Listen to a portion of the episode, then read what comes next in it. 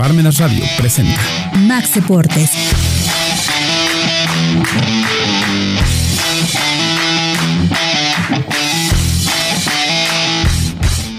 Hola, ¿cómo está?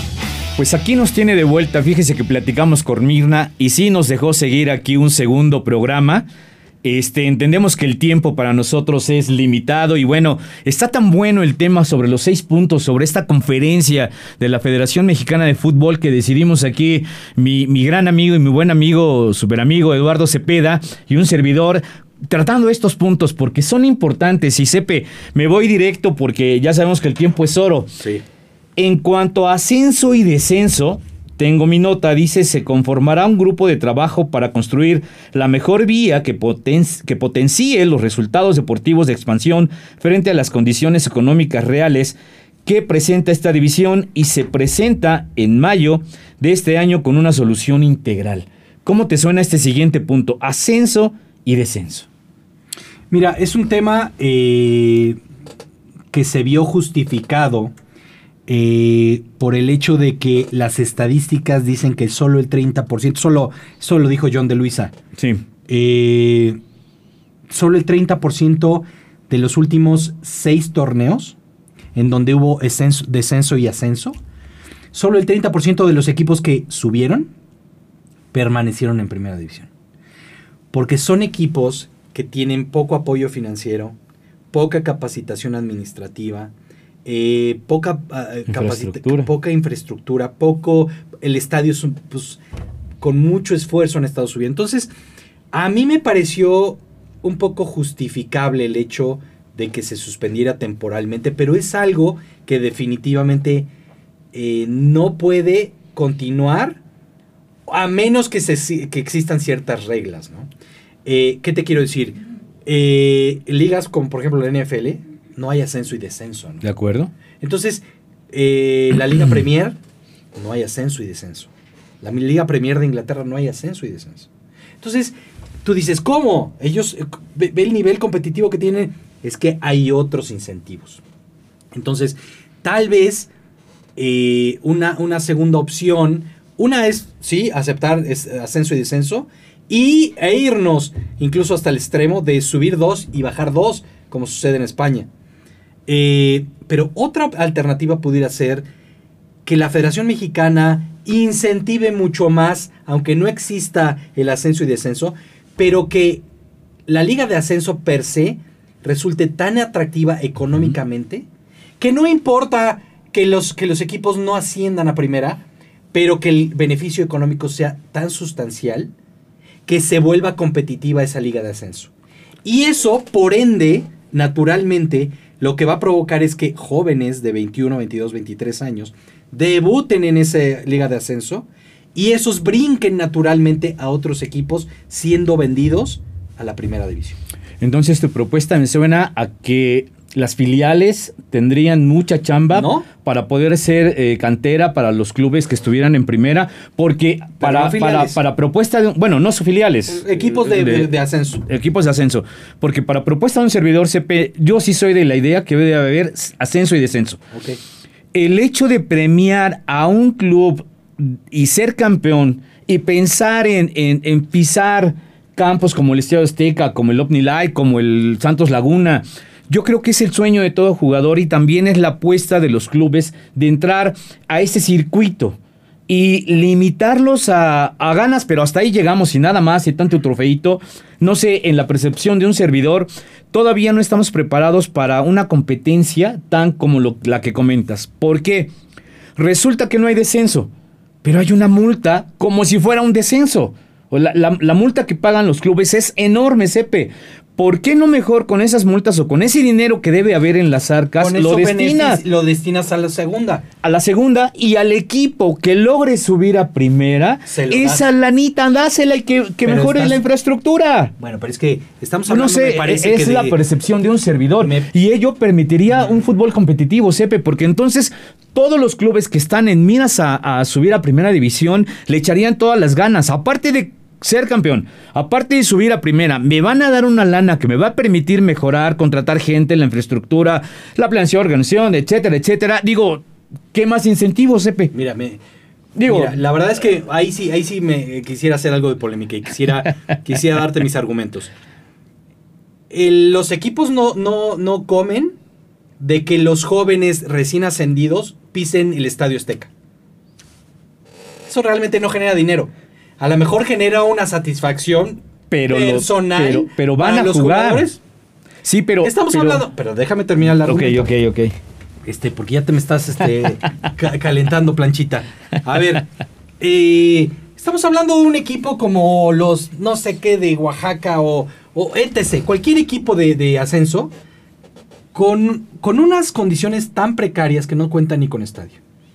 Suben a primera. Imagínate que dieron en los partidos de su vida y log- logran subir a primera.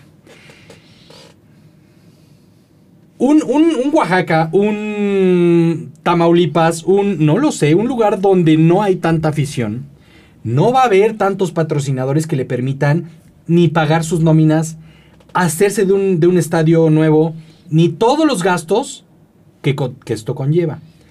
Súmale que a Fox Sports no, no- Fox Sports no les va, no le va a interesar transmitir a este el equipo de los zaraperos de Saltillo o no sé, este sí, sí, sí. o, al- Eh, o a. ESPN. no- ¿Por qué? Porque es un negocio. A ellos les interesa transmitir partidos de aquellos equipos que más ven.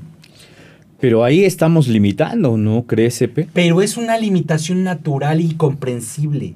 O sea, es, es nada más reconociendo la realidad. Sí, entonces, estoy de acuerdo. Sí, entonces sí, tú lo subes porque dices, es lo justo, órale, súbele. El, solo el 30% de esos equipos sobrevive. Sí, pero tal vez es el momento de planear diferente las cosas y a lo mejor en lo que haces un estadio o cumplen las condiciones tus estadios, la infraestructura Ajá, y todo aquello. Que te subsidie la fútbol. No, no, no, no. Pero por ejemplo, ah, recuérdate aquí en Puebla jugaba el Ángeles y el Puebla, jugaba. El Santos y el Puebla. ¿Y Bueno, el era. Ángeles? El Ángeles ahora es el Santos y está en Torreón. Si te recuerdas. Entonces, ¿por qué no pensar en, en que si no tienen las condiciones, compartir estadios? No. Eh, eh, eh, salen, es uno de visita y es uno de local. Pero Cuando el equipo vaya de visita, pues el otro que juegue de local. No sé, eh, yo lo que digo es que se vale también ofrecer la oportunidad. Digo, no, no es populismo, pero sí se vale ofrecer la oportunidad a un equipo que se ha batallado y logre subir a primera y le permitas aparte de ser competitivo, no cumplir un sueño, sino no llegar y solo, ya llegué ya, sino también mantenerse y ofrecerle todas las condiciones eh, para que él pudiera no solo ser ese 30%, superar un 50, un 60%, y no solo lo de jóvenes, eh, en equipos que están propensos a subir, también hay jugadores que ya no son contratados en primera y que los llevan a esos clubes y que ahí vuelven a retomar su segundo aire y le echan todas las ganas y vienen para arriba. No solo son jóvenes, Epe. Tuvimos aquí a Lobos Buap y Lobos Buap, como algunas otras universidades, tal vez ya planeando el Estado que lograra subir a su equipo, no solo se vería apoyado por la federación con esa lana que le dieran, también tal vez sería momento de meter las manos el, el gobierno del, del estado en curso, en situación, y decir, bueno, pues yo te apoyo. Aquí se dio, el gobierno eh, rentaba el, club y situaciones. Mal. No sé, yo lo veo así. Yo lo veo así.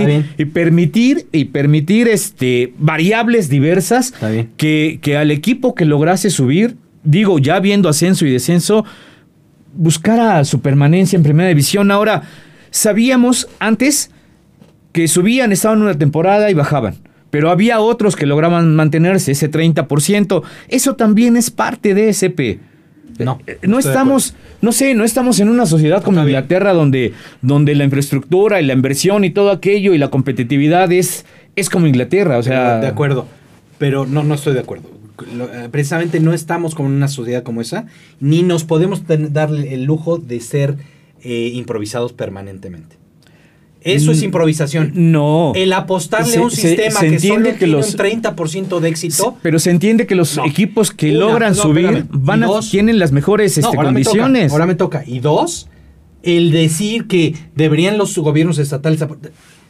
Fede, es la, la- la peor práctica que existe. ¿Cuántas veces tendremos que toparnos con, con Miguel Curi en Veracruz? ¿Cuántas veces nos tenemos que topar con, con gobiernos populistas que lo único que quieren es quedar bien con el votante? Bueno, es- Y no, ya no. E- es una propuesta. Por eso Dije, hay, un así. abanico enorme de variables. Entonces, pero para tener el ese gobierno es uno, pero también puede haber inversores. Para tener ese Inversionistas. abanico, para tener ese abanico hay que estar abiertos para tomar las mejores decisiones.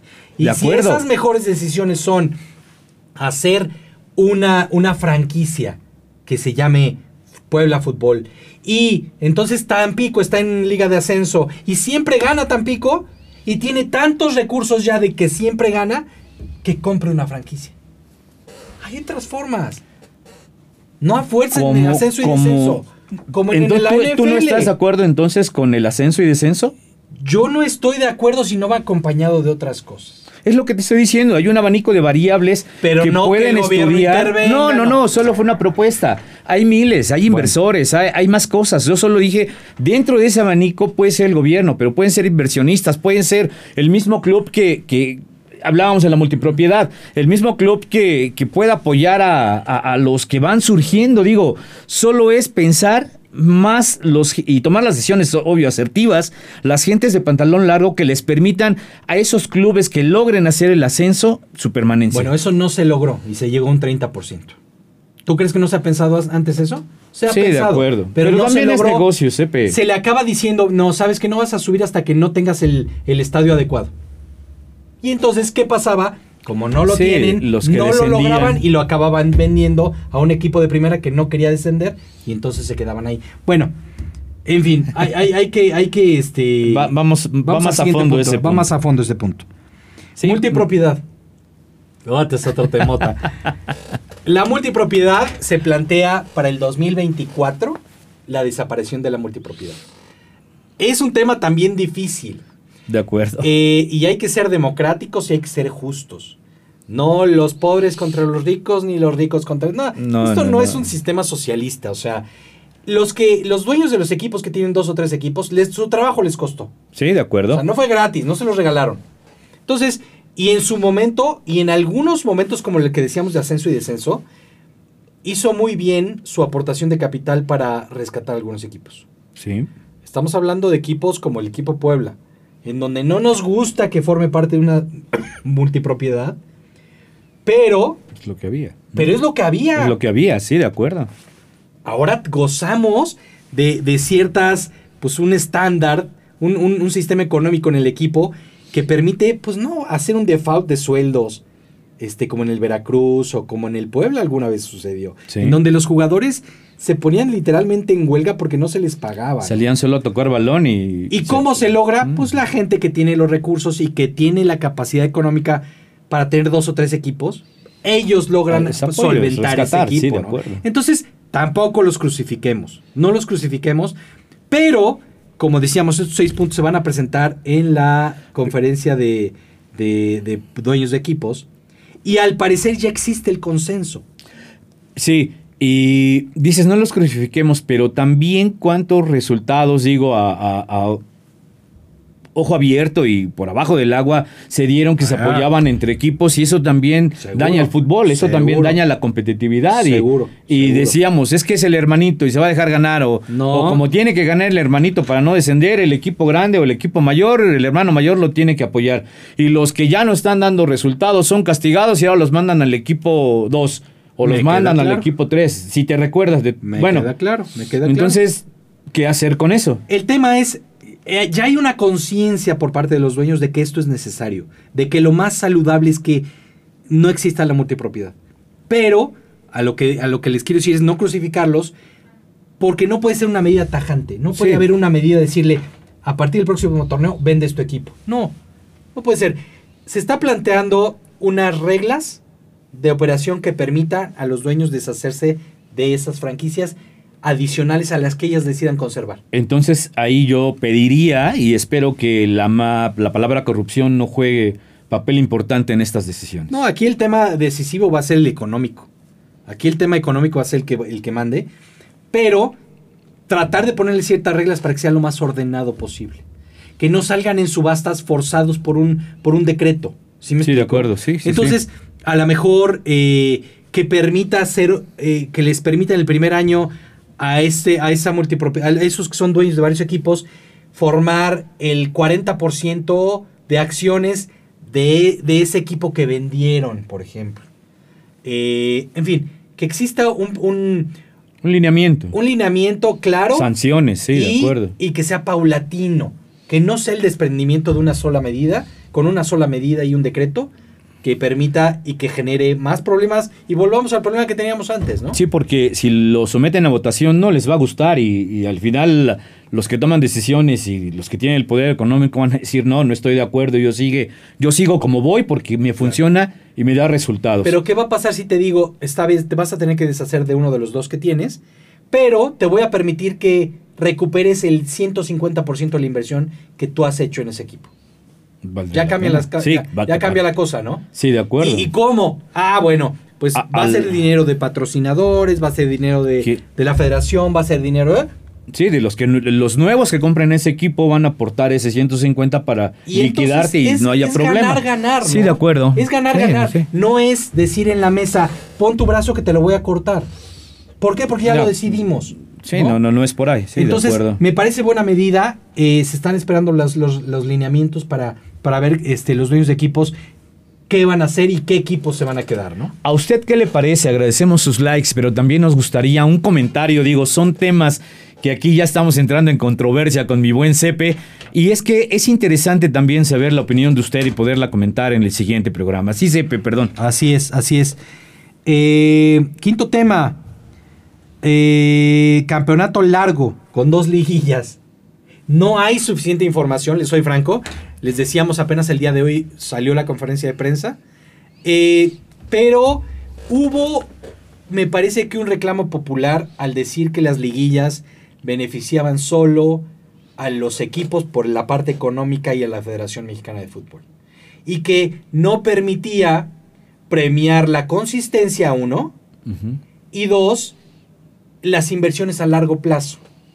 Porque eh, a veces eran traspasos muy caros Mm. y no sabías siquiera a la mitad en seis meses Sí te iba a si- resultado. si- si iba a continuar, eh, perdón, en, en un año, pero quiero decir, si iba a continuar en seis meses el- ese mismo jugador. Entonces, eh, estoy seguro que incluso en lo deportivo era un tiempo demasiado corto para que los equipos hicieran inversiones tan importantes, porque constantemente eh, las condiciones del tiempo de los no te torneos van permitían, era muy corto. No es lo mismo enfocarte en que, en que un equipo sea consistente y, y- y sea, y sea goleador y sea eh, etc. al final del torneo que al principio. Sí, para, para entenderlo como un servidor, digo, los que andamos de a pie, este, es el hecho de pensar que era luego el cuarto partido y los equipos apenas empezaban a enrolarse para dar un mejor desempeño. Y si era el equipo, los jugadores, a los jugadores, perdón, también les, a veces les daba un poco de trabajo eh, agarrar esas condiciones. Y cuando ya venía el hecho de que venían embalados para jugar, vienen ya las liguillas y se cerraba el torneo. Y si a lo mejor era un equipo de la media tabla para arriba, ya no permitía el desempeño de ciertos jugadores o del mismo equipo en general. Y entonces esta propuesta va a permitir esa continuidad. Claro, claro. Mira, este es, es creo que conocidos de todos y, y el que no es conocido se lo puede imaginar que incluso trayéndote un jugador del extranjero necesita un proceso de adaptación. ¿sí? Entonces imagínate, tiene 3, 4 partidos, 15, 5 partidos, se está ya empezando a adaptar, ¿qué crees? Ya se está, ya estamos a la mitad y ya vamos a empezar a preparar el cierre de la- del torneo, ¿no? Es muy poco, es muy poco, no hay reglas claras de cómo hacer un torneo largo dividido en dos, con dos liguillas. No sé cómo pudiera hacer eso, a lo mejor van a hacer una especie de liguilla que permita... eh, a los, a los, en, la- en una primera etapa de ese torneo largo, Un campeón de copa y luego un, campeón, de, liga. Coca- no lo sé. Va a estar A interesante. Dos, dos torneos diferentes y que representen también un incentivo económico en donde te interese eh, arrancar bien y ser premiado en una primera etapa. Pero que te interese también guardar las energías y los recursos para terminar todo el torneo. Sí, apostar por la continuidad. Esto es, pues, quedar campeón en ambos torneos. Y se hablaba de un tercer campeón. Ahí, ahí quiero pensar que va a ser el campeón de campeones. Pero también decía la nota que a quien logre más puntos en ese torneo largo se le daría una premiación aparte. Ok, ok. Entonces va a ser interesante cuál es la propuesta para que la gente lo podamos entender y no nos desesperemos o creamos que se acabó el torneo o sigue el torneo. ¿Ya quedó acá campeón o no quedó campeón? Claro. Porque va a crear al final confusión, ¿no? Yo lo que entendería es que eh, son, son dos liguillas nada más. Que en, en donde tal vez no, no, como ahora, no cuentan ya los puntos. Es decir, tú, tú llegas a, a 25 puntos en una, en una primera, te vas a liguilla, eres campeón de apertura y de clausura. Sí, hasta ahí vamos. bien. Ah, Ganas el, el- el torneo, la liguilla de clausura. Tú, el primer día del siguiente torneo, continúas con los puntos que tenías. Es lo que es lo sigue sumando puntos. Sigue sumando puntos. Porque al final de ese torneo largo, los que acumulaste en el primero, más los del segundo, te va a permitir una premiación. Premias. No, no arrancas de cero. Exacto, Pero esa es la, pero esa es la, perdón, Cepe, pero esa es la, así se maneja, ¿no? Empiezas con la porcentual y terminas con la porcentual alta o baja. Y, y cuando empieza el siguiente torneo, pues si ganas, sigues sumando tu porcentual o la sigues disminuyendo. Ah, no estoy seguro, Fede, que, que aplique el beneficio del porcentaje, de la porcentual, directamente en tu eh, aprovechamiamiento. Porque No, entonces, no. ¿cómo vas a medir el desempeño? No, simplemente continúas con los puntos que ya tenías. En- ok, sí.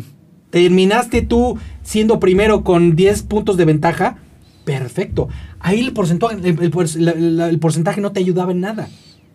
Pero si tú tienes 10 puntos de ventaja, tienes la oportunidad de planear el resto en una segunda, en un segundo torneo, Sí, en el clausura, en el clausura, eh, perder Ajá. uno, darte el lujo de perder uno, Mm, perder otro, que no sería lo mismo que empezaras de cero. Sí, sí, sí. Y aparte estás premiando el buen desempeño del equipo que en el- la primera parte del torneo sumó puntos. Y aquel que logró una ventaja de 10 puntos contra el que tiene 3, bueno, le va a dar, va a obligar al que tiene 3 Sí, a, sí. a- a- a alcanzar al que tiene 10. Y entonces, bueno, la propuesta suena competitiva. No me parece, no me parece mala, ¿eh? No me parece mala. Me da gusto. Es la primera vez que, que voy a hablar bien de la Federación Mexicana, de verdad.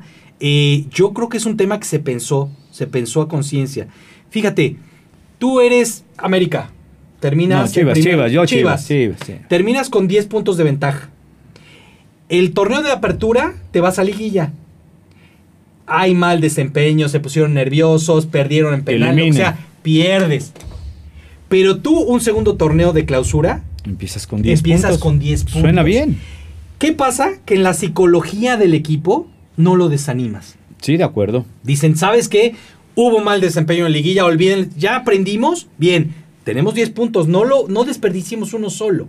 Entonces me parece que en la parte psicológica Sí, de acuerdo. ayuda de mucho a los equipos, me parece interesante. Y eh, yo no sé si las dos liguillas vayan a contar igual o vayan a ser los mismos esquemas, pero Debiera ser, ¿no? deberían ser exactamente iguales, iguales nada más que... La, la gente, eh, mucha gente le tememos al cambio. Y lograr este cambio pensando en la parte psicológica y lograr cierto puntaje sobre los demás, eh, psicológicamente lo acabas de decir, directa e indirectamente te posiciona con que yo voy mejor que el otro, voy a arrancar mejor el siguiente torneo. Lo pasado, pasado, ahora me voy a enfocar a no perder esos 10 puntos y seguir competitivo. Suena, suena muy ¿Qué interesante. psicología puede ser con los que empezaron muy mal y no entraron ni siquiera la, la primera este, Liguilla. Bueno, sabes que este, vamos a ponerle en esta segunda, borremos el anterior. Los puntos no los puedes borrar, pero ahora sí que vamos a dar el todo por el todo para poder, este, no sé, me parece que Va, que va a ser interesante para técnicos y jugadores. para ambos. Este, porque ello te va a obligar, digo, en la percepción de un servidor, a que no cortes cabeza hacia los tres resultados. Ya no diste, perdiste tus tres primeros encuentros y adiós, entrenador. No, apostar por la continuidad. Yo soy de esa idea. Y si va a haber esto, bueno, pues va a permitir planear no solo un torneo corto, sino un torneo largo. Mira, no, no, no, no nos hagamos tontos. Cualquier, cualquiera de nosotros es humano. Cuando tú analizas ofertas de trabajo, tú buscas eh, un trabajo en donde tu permanencia ahí pueda ser la mayor posible. Es plan de si vida. Te dicen, sí. Si te dicen, oye, te vamos a contratar, pero te vamos a contratar por tres meses, dices gracias. Sí. Pero por tres meses no hago un cambio de, este, de esta envergadura, ¿no? Sí, de acuerdo. Eso es lo que pasa a lo mejor en, las, en la mente de muchos jugadores de muy buen nivel que te dicen, te voy contratando, pero solo es un torneo de apertura. Pues sí, espérame. Mm, Me No. fracturo, me cualquier cosa No, y adiós, eso, carrera. Deja eso. No tengo el desempeño que esperamos y a los seis meses no tengo chamba. No, espérame. Sí, No, total, no- no va por ahí. totalmente, totalmente de acuerdo. Siguiente punto, Cepe, estamos contratiempo. Estrategia conjunta con los clubes y la Federación Mexicana de Fútbol para incrementar la exportación de jóvenes en el extranjero. Así es, así es. Mira, eh, un poquito el comentario que se hizo es que eh, a veces se depende demasiado de los promotores y no de la federación, como una estrategia integral para promover a los jóvenes eh, eh, en cuanto a los incentivos para irse. Entonces, este, dicen que para la federación incluso hay mucha burocracia para que un joven se pueda ir a Europa. En la nota... Topes salariales. A, eso iba. Arriola reconoce que hay dos barreras de salida para los jugadores mexicanos, las cartas y salarios elevados respecto a Europa, el pasaporte comunitario. Se buscará que las autoridades europeas otorguen el pasaporte comunitario al jugador mexicano dos años después de iniciar actividades en Europa.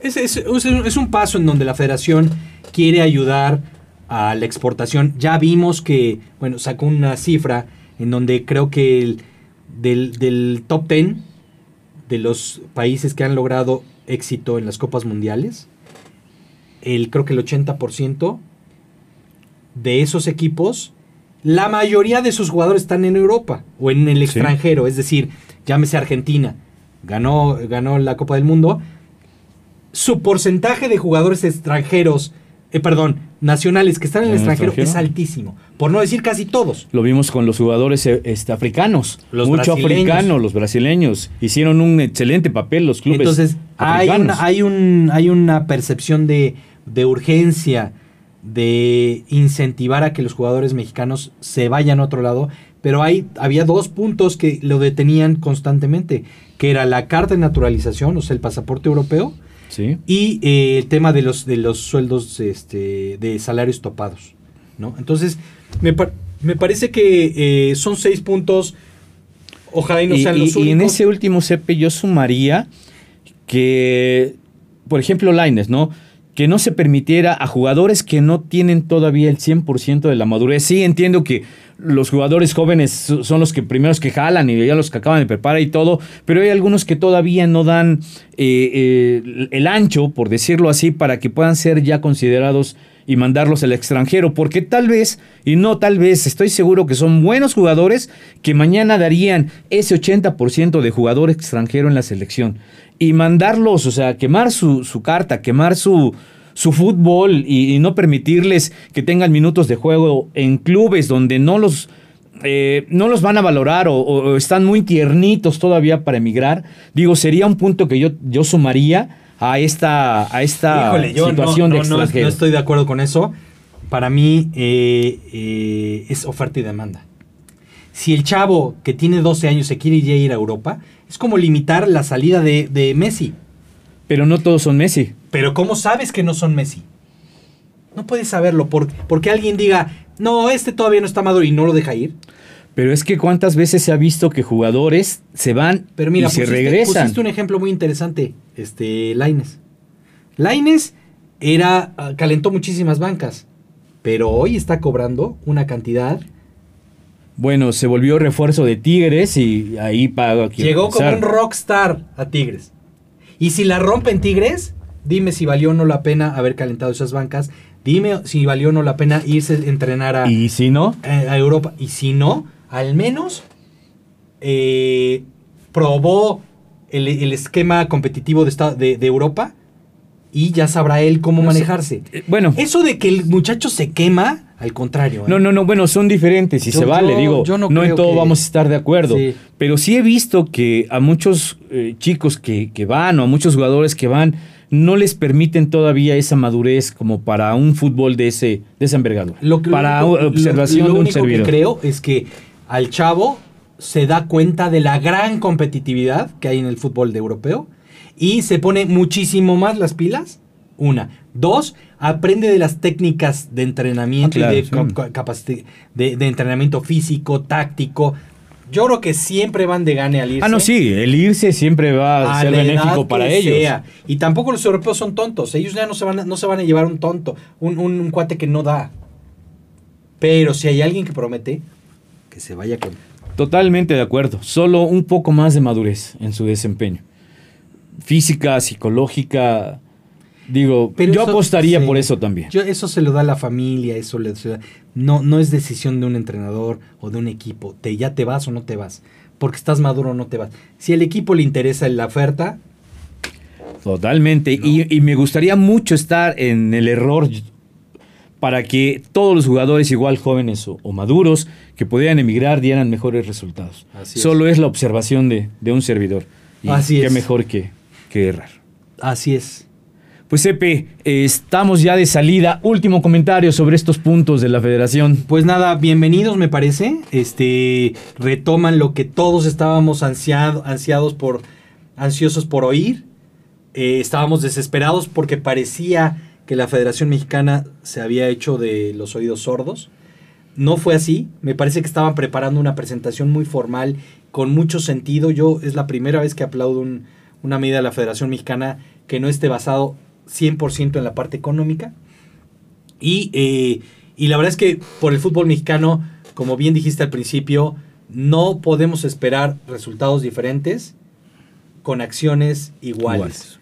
Hay que hacer, hay que aventurarse, hay que arriesgarse y ese es una de las, de las cosas que creo que está haciendo la federación. Por último, agradecer a Mirna Cortés, Parmenas Radio y a todos ustedes eh, lo que, nos favorecen con su atención, pedirles un like y pedirles que se tomen un segundo sugiriéndonos, haciéndonos preguntas de mejora, en fin, siempre son bien recibidas y, eh, y tratamos de ponerlas en práctica. Pues déjame te digo, Sepe, para dejar calientito el siguiente programa. También eh, se dice que está eh, en la balanza si es el loco Bielsa o es el, el Piojo, quienes pueden ser los siguientes o el siguiente director técnico de la selección. También fue tema de, de controversia por parte de, de esta, de esta reunión y va a ser interesante ahora qué va a pasar y saber la selección mexicana. Porque para un servidor también es un punto importante. No partidos moleros, que sean partidos que le dejen fútbol a, la selección mexicana para tener eh, mejor competitividad. Y también se decía o dicen en la nota que los clubes mexicanos regresan a la Copa América para 2024. correcto, es correcto. Se está planteando ese regreso y qué bueno, qué mejor porque siento en lo personal que hicieron un buen desempeño, equipos como Cruz Azul que jugaron finales y, y todo aquello, ¿no? Entonces ello nos va a permitir más competitividad, ventana para nuestros jugadores, no solo a, a la parte europea, sino también a la parte sudamericana. Y por parte de la selección, bueno, pues que sea la decisión más asertiva. Ambos técnicos, el Piojo y el Loco Bielsa, digo, pueden dar un buen resultado. A mí me gustaría mucho en lo, en lo personal que el siguiente técnico de la selección fuera un mexicano. Ahí lo dejamos en el aire para el siguiente programa. Muchísimas gracias.